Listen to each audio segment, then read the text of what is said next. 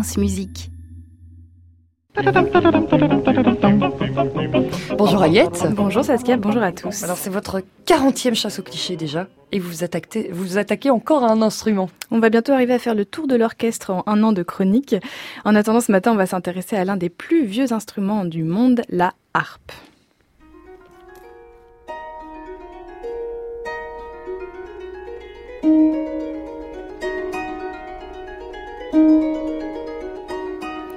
Pourquoi la harpe entre dans la catégorie des instruments à cliché Eh bien pour deux raisons. La première consiste à dire que c'est pour les filles, un stéréotype qui survient dès le plus jeune âge.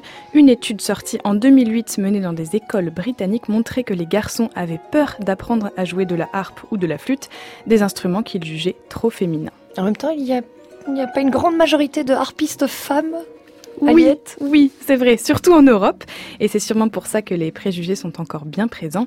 Mais on voit de plus en plus d'hommes harpistes embrasser de très belles carrières. On pense notamment à deux Français, Emmanuel Cesson, qui a rejoint en 2015 l'orchestre du Metropolitan Opera de New York, ou à Xavier Demestre, que l'on est en train d'entendre dans sa très belle transcription de la Moldau de Smetana.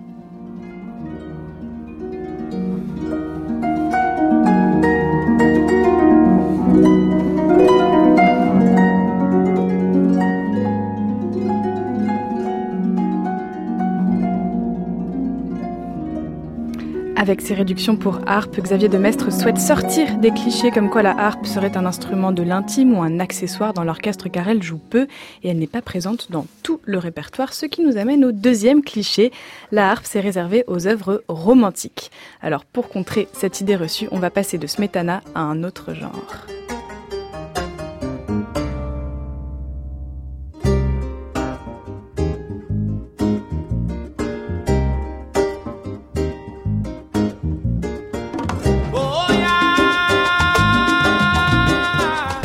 Edmar Castañeda est un harpiste colombien et on l'entend, il mélange les styles pour un résultat surprenant qui casse plutôt bien l'image très romantique que l'on peut se faire de l'instrument.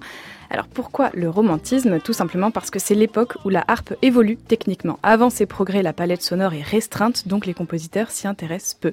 C'est pourquoi le répertoire pour harpe est assez confidentiel et que l'on a recours aux transcriptions, comme on l'a entendu avec Xavier Demestre, ou alors que l'on fait appel au jazz et aux musiques du monde, comme on vient de l'entendre avec Edmar Castañeda.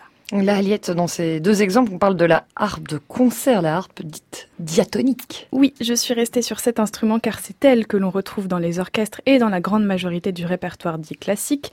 C'est une harpe avec sept pédales. Oui, on oublie souvent que les harpistes jouent avec leurs mains et avec leurs pieds. Et on dit diatonique pour la différencier des autres harpes comme la celtique très connue ou encore la harpe chromatique beaucoup plus rare.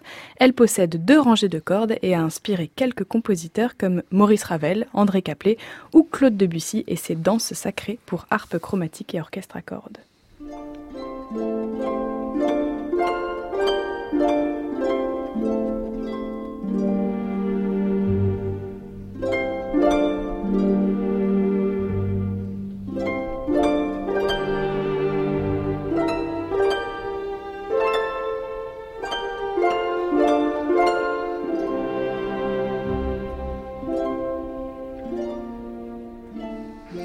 La danse sacrée pour harpe chromatique de Claude Debussy. Oh, c'est merveilleux, C'est beau. quand hein. même. Ouais, Mm, c'est pas c'est mal tout doux comme tout. réveil l'harpe. Mais bien. oui, Teddy Papavrami, une sensibilité particulière pour cet instrument-là. Oui, j'aime bien la chromatique, mais c'est peut-être la musique tout simplement qui est. c'est c'est vrai que Debussy, on l'aime bien. hein. Merci beaucoup, Aliette Merci, de Saskia. l'Allée pour cette chronique qu'on retrouve et qu'on podcast sur francemusique.fr. On vous retrouve évidemment aussi euh, la semaine prochaine. Retrouvez toute l'actualité musicale sur francemusique.fr.